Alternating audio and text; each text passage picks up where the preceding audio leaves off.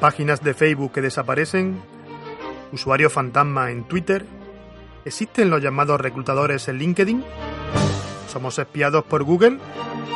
¿Son los Black Hat una red secreta que controlan el SEO?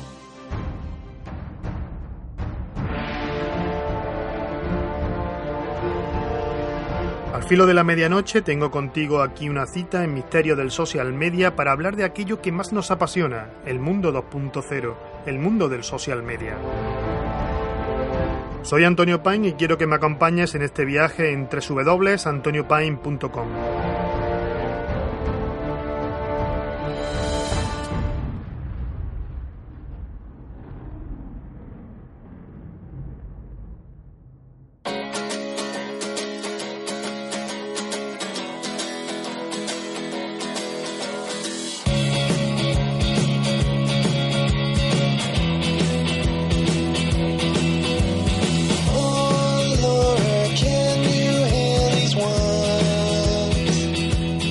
Muy buenas noches, soy Antonio Paine y os doy la bienvenida a Misterio del Social Media.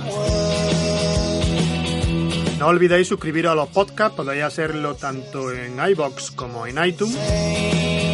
También podéis seguirnos en Twitter con el hashtag MisteriosSMPodcast.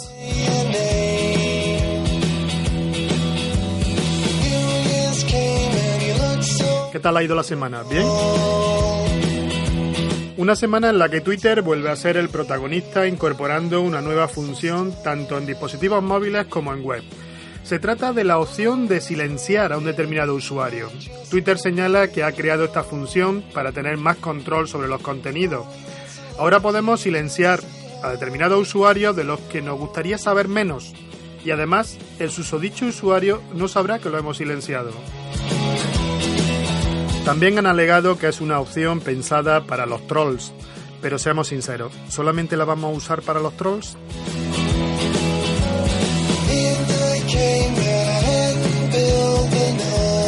El diario El País ha presentado un nuevo libro de estilo enfocado al mundo digital.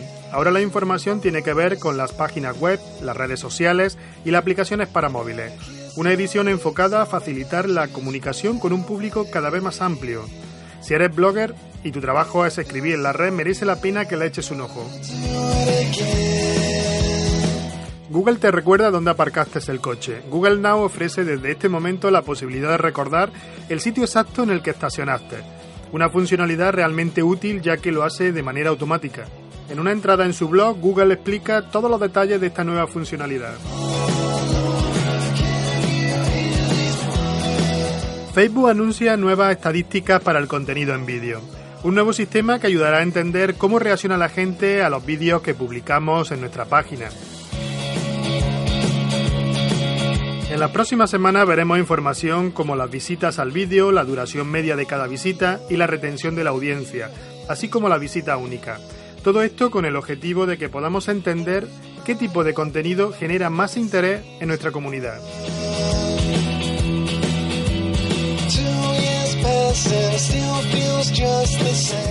Amazon se une a Twitter para vender directamente desde la red social. Amazon ha anunciado una nueva forma de comprar. Se trata de la herramienta Amazon Cart, la cual permite agregar los productos de Amazon automáticamente al carrito de la compra de Twitter. Mientras navegamos por el timeline de Amazon en Twitter, en busca de un producto que nos interese, podemos añadirlo directamente a nuestra cesta de la compra sin salir de Twitter. Basta con conectar primero nuestras cuentas de Twitter y Amazon y luego responder al tweet donde aparece el enlace del producto que hemos comprado con el hashtag AmazonCart. Cerramos con una buena noticia relacionada con el derecho al olvido. Google tendrá que eliminar los links personales en Europa cuando sea solicitado. Si un ciudadano europeo encuentra una información vía Google que pueda perjudicar su imagen, podrá solicitar la retirada de dicho link al buscador según la sentencia del Tribunal de Justicia de la Unión Europea.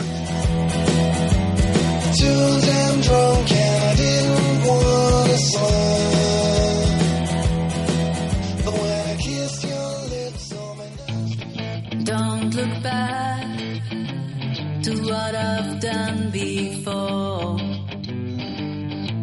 I do regret that my heart was blind for so long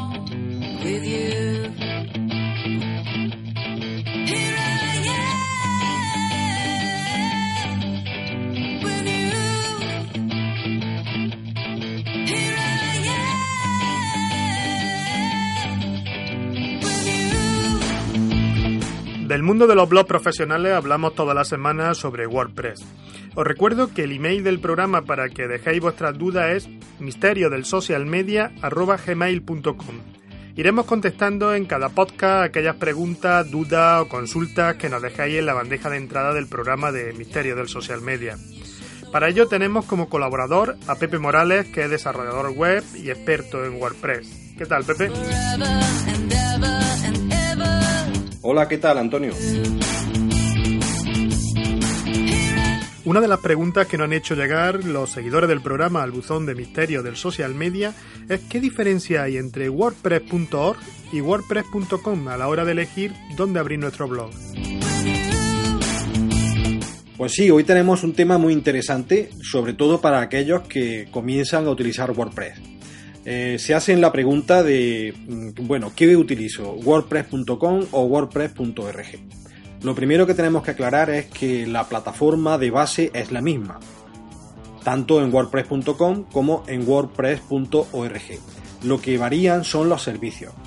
WordPress.com es eh, una empresa que está soportada por Automatic, que son los desarrolladores del propio WordPress.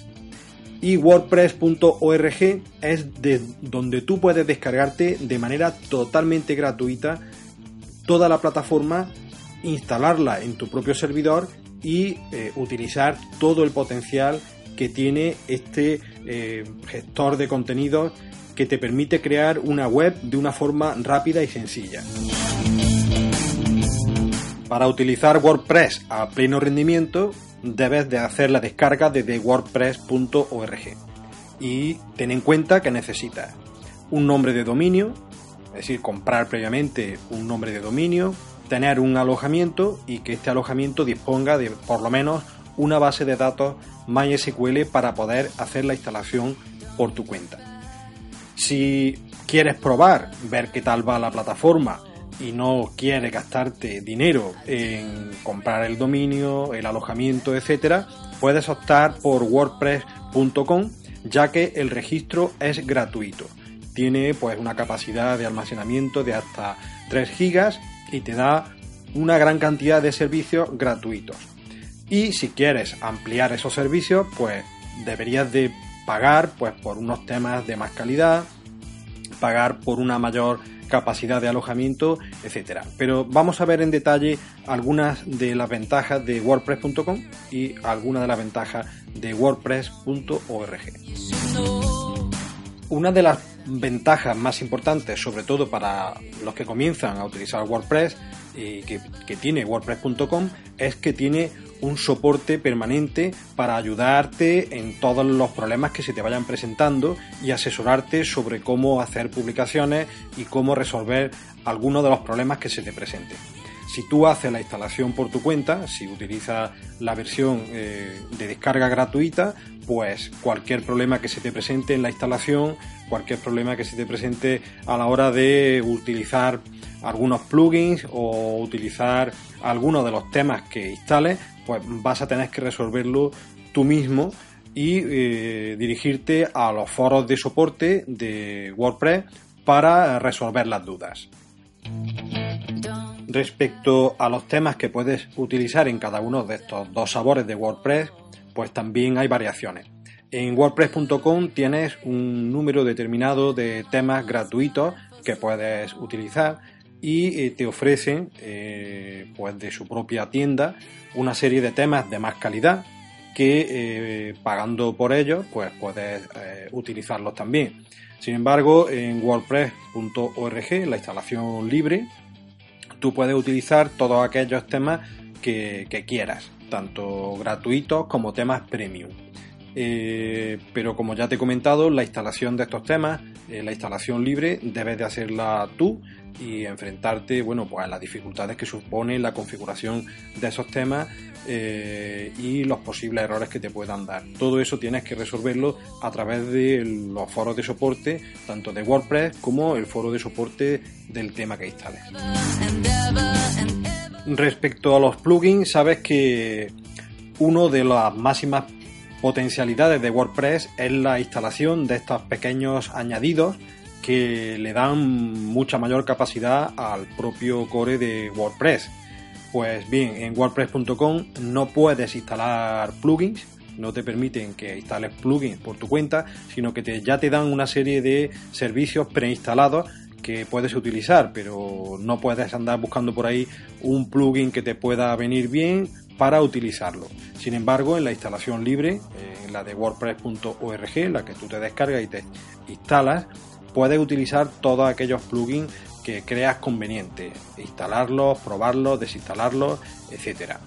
Y por último, si estás pensando en obtener algún tipo de remuneración por eh, colocar anuncios de terceros en tu blog o en tu página web, tienes que tener en cuenta que wordpress.com no permite que insertes anuncios en tu, en tu propio blog. Sin embargo, en la instalación libre tú puedes eh, insertar tantos anuncios como eh, afiliaciones que, creas conveniente. Es decir, que si tu objetivo es conseguir algo de dinero eh, con tu blog, pues ten muy presente que si te registras en wordpress.com no vas a poder utilizar anuncios de terceros. Bueno, espero que estos consejos te sirvan para decidirte a hacer una instalación libre eh, con wordpress.org o registrarte de manera gratuita en wordpress.com. Aquí, pues ya sabes, esperamos tus preguntas y para ello puedes enviarnos un correo electrónico a misterios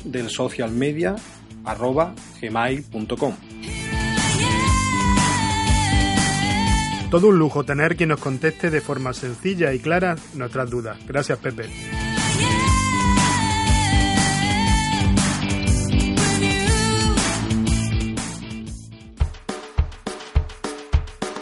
We got a little tune now about Creative Commons. For all you folks out there want to give stuff away. Something about Elvis with a like, I'm pretty sure. It goes like this. You got CC by and C and D, CC by and D,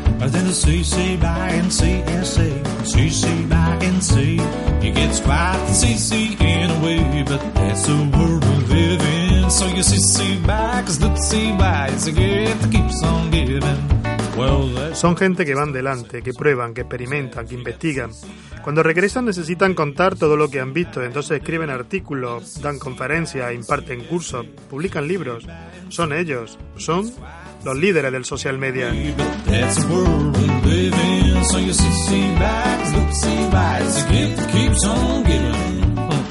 Juan Merodio es uno de los principales expertos en España en marketing digital y redes sociales. Es fundador del grupo Ellas y socio fundador de Marketing Surfer y también es director de marketing en Inviérteme, una red social para emprendedores e inversores. ¿Qué tal, Juan? Hola, muy buenas noches, Antonio. Bueno, en primer lugar, muchas gracias por permitirme estar aquí en tu podcast, ¿no?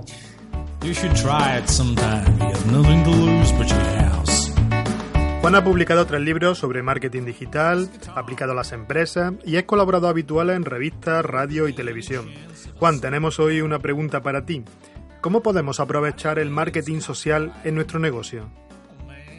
Como bien decías, vamos a hablar de, marketing social en la empresa, ¿no? Eh, realmente en los últimos años, pues están apareciendo muchos términos nuevos. Quizá marketing 2.0 es algo más conocido, social media, pero al final podemos eh, englobar todo dentro del marketing social.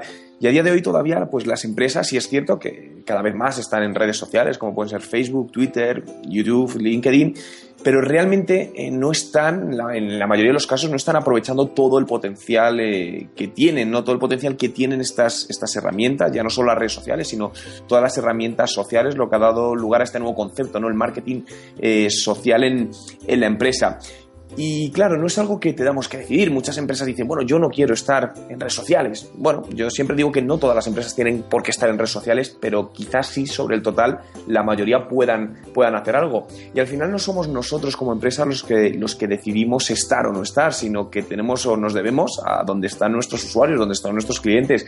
El usuario se, se ha hecho social hace 6, 7 años no éramos tan sociales, pero a día de hoy con la tecnología lo que nos ha dado es voz a cualquier usuario. A día de hoy cualquier usuario puede ser influyente. A mí además esto siempre me gusta dividirlo en lo que llamamos microinfluencia y macroinfluencia. Parece que cuando hablamos de influencia en redes sociales eh, solo hablamos de personajes públicos o, o usuarios que tienen cientos de miles de seguidores, cuando no es cierto. Para mí la influencia puede venir de cualquier, cualquier usuario. Realmente un usuario con pocos seguidores es capaz, como ya ha habido casos y se han visto, de lanzar un mensaje, que ese mensaje sea viralizado por otros seguidores que tienen y llegando a miles o millones de usuarios eh, en, todo, en todo esto. Y yo creo que en toda esta parte de marketing social, la empresa tiene que tener muy claro los pasos a seguir y por dónde empezar. A mí siempre me gusta decir que, el primer paso es la web, la web corporativa. Es decir, tienes que hacer una web que esté exactamente adaptada a lo que quieres conseguir y además pensar que la web es la imagen de tu negocio en Internet. Cuando la gente entra, ve tu página web, es la primera impresión. Si, si se encuentran con una web mal hecha, con un diseño feo, su impresión será negativa sobre la empresa, ¿no? Y muchas empresas no se están preocupando por esto, pero en cambio sí se preocupan por su imagen offline. Y es igual de importante. Para mí el online y el offline van totalmente juntos, no debemos separarlos. Entonces tenemos que, que cuidar todo esto. Por lo tanto, primero hacer nuestra web porque independientemente de dónde vengan los usuarios, de un evento que hagamos, de Facebook, de Twitter, en la mayoría de los casos acaban en nuestra web para ver quiénes somos, qué hacemos, por lo tanto, cuidemos todo esto. Y a continuación, evidentemente, definamos una estrategia de qué vamos a hacer, qué queremos conseguir con, con, todo ello. Y en base a ello veremos qué redes sociales, ¿no? Pero a mí me gusta mucho también apoyarnos en las llamadas estrategias de, de crowdsourcing, ¿no? Todo, todo lo que es la, inteligencia colectiva. Eh, realmente muchas veces nos centramos únicamente en los que estamos trabajando en la empresa, intentamos desarrollar, mejorar los servicios, cuando nosotros mismos en muchos casos no somos ni clientes potenciales de, nuestro producto. Por lo tanto, es complicado saber exactamente qué quieren nuestros clientes, por lo que, ¿por qué no? Con toda este, esta nueva tendencia del crowdsourcing, ayudarnos y apoyarnos a hacer un win-win con nuestros usuarios, con otros clientes, para, para que nos, nos ayuden. Porque realmente cuando decimos, vale, pero ¿qué quiero conseguir yo con el, con el crowdsourcing? Bueno, pues podemos hacer muchas cosas. Podemos, por ejemplo, ayudar a resolver determinados problemas que tenemos en, en, el negocio. Conocer mejor a nuestros clientes es una cosa esencial, sobre todo para cuando queramos hacer acciones de marketing. Si sabemos sus gustos, sus intereses, sabremos cómo llegar mejor a ello. Nos puede ayudar a incrementar progresivamente las ventas. Nos puede ayudar a gestionar todavía mejor la reputación online, ¿no? Que están diciendo de nosotros, eh, dónde lo están diciendo y con todo eso ver eh, qué, podemos, qué podemos hacer. Lo que es importante es siempre que digas qué objetivos vas a conseguir con toda la parte de, de crowdsourcing. Y aquí utilizaremos evidentemente las herramientas sociales, ¿no? Me gusta llamar más herramientas sociales que redes sociales, donde está perfecto, podemos incluir Facebook, podemos incluir Twitter, podemos incluir LinkedIn, YouTube, eh, Instagram, Vine, no sé, la que, la que cada empresa vea más óptima. Pero tampoco perdamos de vista las redes sociales verticales, que son muy potentes, es decir, redes sociales de nicho, donde únicamente se habla de la temática, eh, de una temática relacionada. Y ahí muchas veces pueden encontrarse nuestros clientes y es donde podemos establecer todas, eh, todas estas eh, estrategias que, que, creemos. A mí hay un caso que me gusta siempre ponerlo, que es de hace tiempo, pero es muy conocido, que es eh, My Starbucks Idea, ¿no? Este proyecto que llevó hace ya unos cuantos años y sigue funcionando en Estados Unidos, la empresa Starbucks, que al final para mejorar, pues, ¿qué hizo? En lugar de ellos decidir qué van a hacer mejor para sus clientes, dicen, bueno, pues preguntemos a nuestros clientes qué quieren que mejoremos en nuestras cafeterías, en nuestros, en nuestros establecimientos. Hicieron una plataforma donde cualquier usuario puede llegar y proponer una idea. Yo quiero que haya más variedades de café o yo quiero que el wifi dure más tiempo de manera gratuita. El resto de usuarios lo ven, lo pueden votar y las más votadas hay un comité en Starbucks que las evalúa y muchas de ellas se llevan a la práctica. Esto es una manera al final de también fidelizar al usuario, porque si tú has propuesto una idea y de repente ves que Starbucks ha implementado esa idea, pues personalmente la, te dice, joder, qué bien, la empresa me está escuchando, ¿no? Y un poco esto es todo lo que es el marketing social. Ya hablamos de esta comunicación en dos sentidos, es decir, la empresa habla, pero el cliente, el usuario también eh, puede hablar. Por lo tanto, y además resumiendo, para mí si quieres que, que, tu empresa sea rentable en el tiempo, es importante comenzar hoy mismo a definir tu estrategia de marketing social, sobre todo por el carácter eh, largoplacista de, de esto. Y nada, Antonio, pues lo dicho, muchísimas gracias por invitarme, gracias a todos los oyentes que están ahí y bueno, pues para cualquier cosa nos vemos en redes sociales.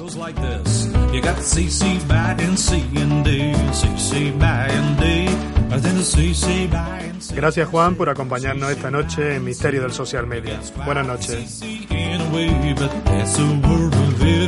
So you see, see by, cause look, see by, it's a gift that keeps on giving. Well, that's what Victor Stone said.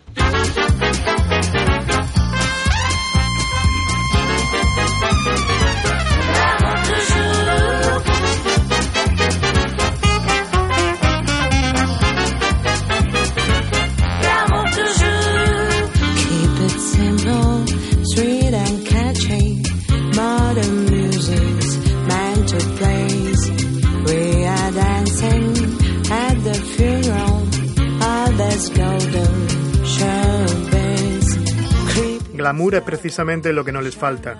Emprender ha pasado de ser una moda a una necesidad. El autoempleo se ha convertido en una actividad casi artesanal en estos tiempos de crisis. Queremos conocer y dar voz a aquellos que comienzan su proyecto en las redes sociales.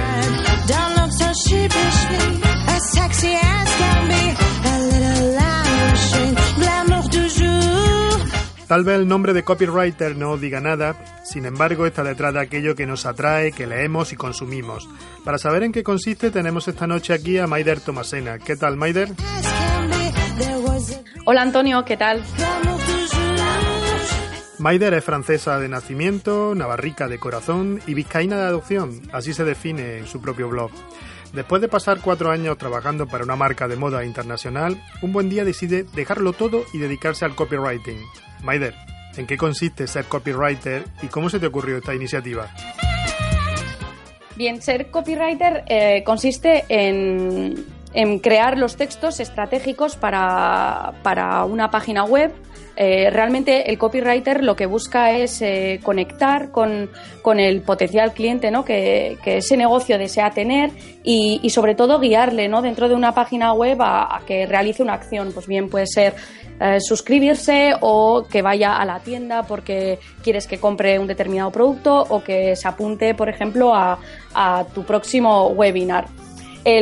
realmente el copywriting es una técnica de escritura persuasiva que, bueno, no, sí que se, está hablando ahora mucho de copywriting en España, pero es realmente una técnica que lleva eh, mucho tiempo. Es eh, bueno saber escribir para enganchar, para fascinar y, y sobre todo saber escribir para, para vender.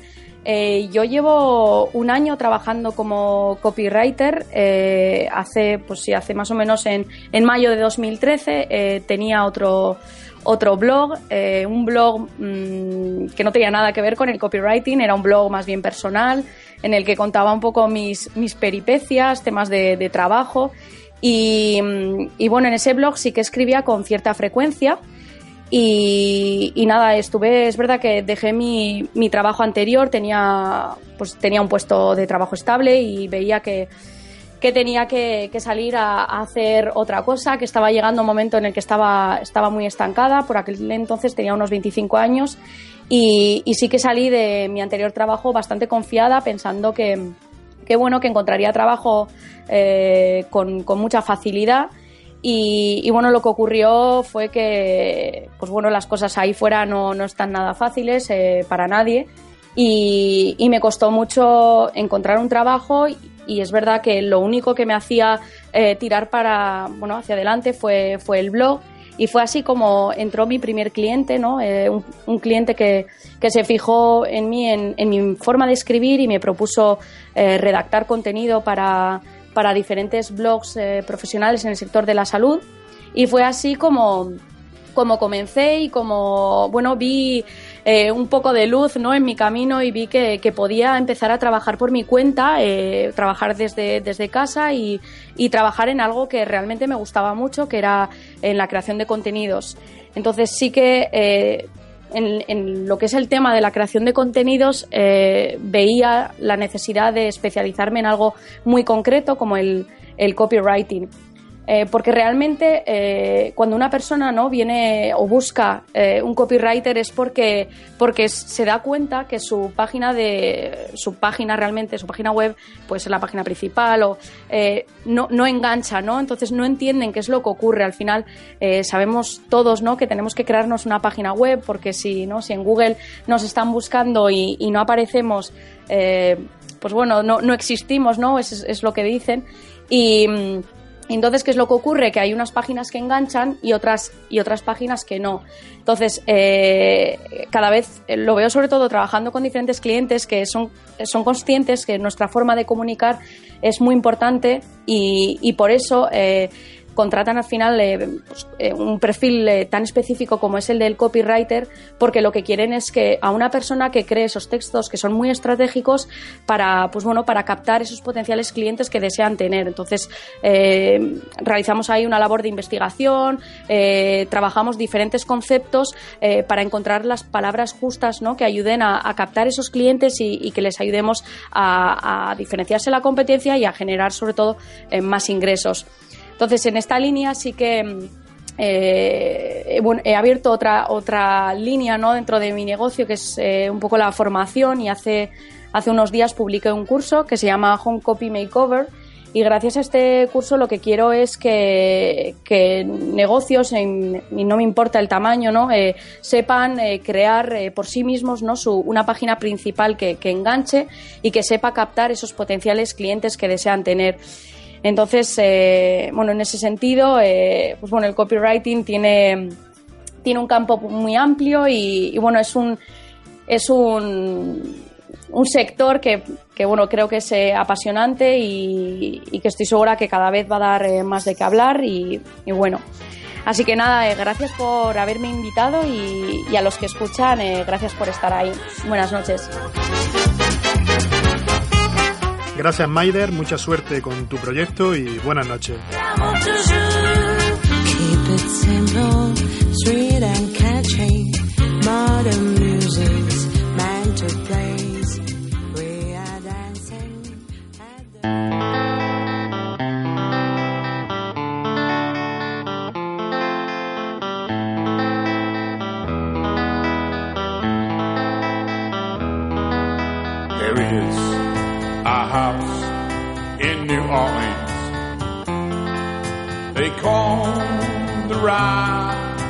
Sun. And it's been the ruin of many a poor boy. God, I know. Juntos al filo de la medianoche hemos cruzado el reino de las sombras. Hay otros seres que reclaman ahora su lugar. Nos retiramos, pero volveremos cada domingo en Misterio del Social Media. Buenas noches.